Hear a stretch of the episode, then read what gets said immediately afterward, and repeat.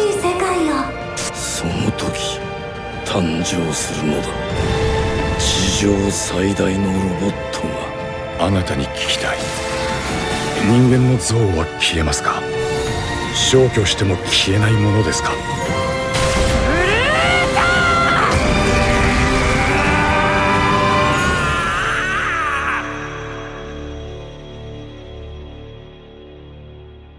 僕もわからないんだなぜこれが流れるのかわからないんだ Bom dia, boa tarde, boa noite, otakus. Meu nome é Marcos e este é o canal Marcos Slash. Hoje vamos falar sobre o anime Pluto. Vou falar tudo o que eu achei dele. Roda a vinheta.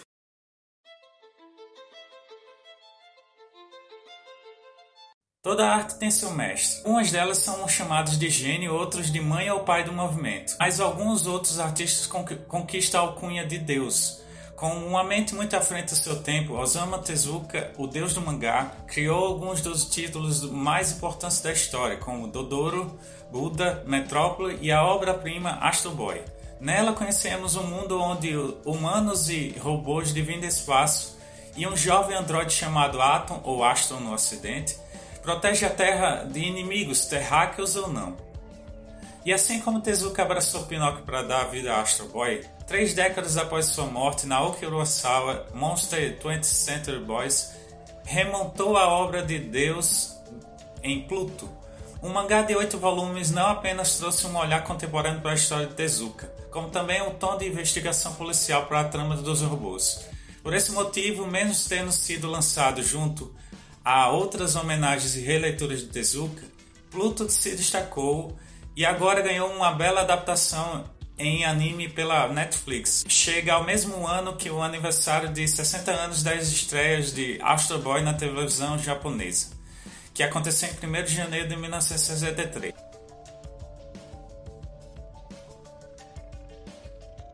No anime, os humanos e robôs coexistem em harmonia. Uma série de assassinatos se inicia, porém vitimando cientistas e sete robôs mais avançados do mundo. O caso vira uma grande investigação da Europol e o detetive Genska entra em ação para desvendar o que está por trás dos massacres, que mais parece uma obra de um robô. Enquanto boa parte da história foca no detetive e suas impressões dos fatos, o foco oscila no decorrer dos episódios e dá destaque aos demais super robôs, como Epson e Atom, o Astro Boy.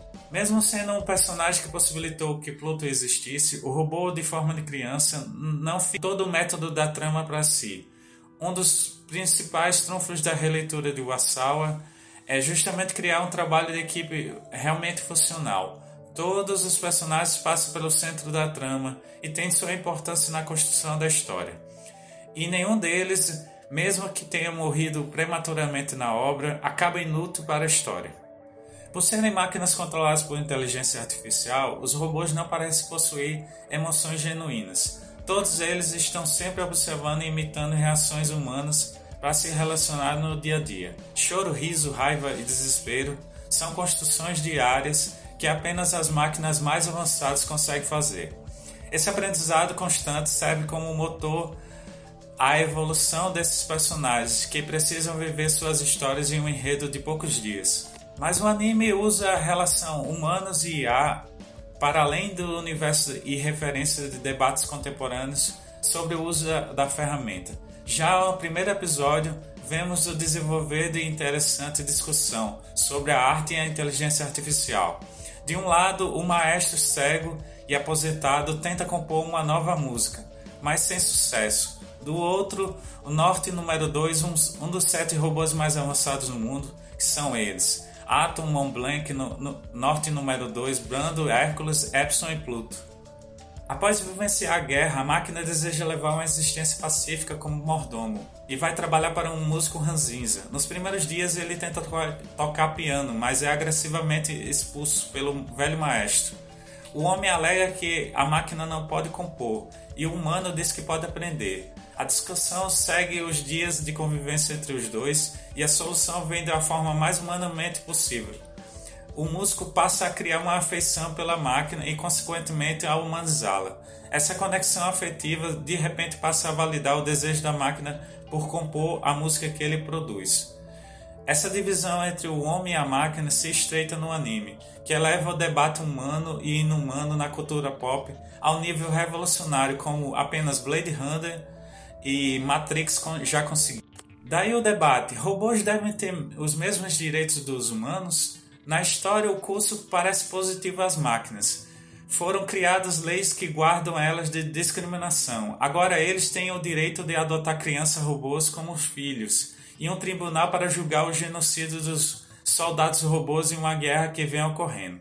Mas existe resistência, uma espécie de seita de alguns signos visuais que remete a Klux Klan, opera nos bastidores a partir de uma, de uma visão anti-robô, e uns membros proeminentes dela que cruzam o caminho do agente Geska, é, literalmente se chama Adolf. Essa resistência também parece socialmente, em atos mais velados. Exemplo, em um dado momento, Adolfo e sua esposa estão jantando em um restaurante luxuoso. Lá, eles encontram um robô em uma das mesas. A esposa comenta a presença dele ali, mas Adolfo alerta para que ela tenha cuidado, pois falar daquela maneira pode ser visto como um preconceito.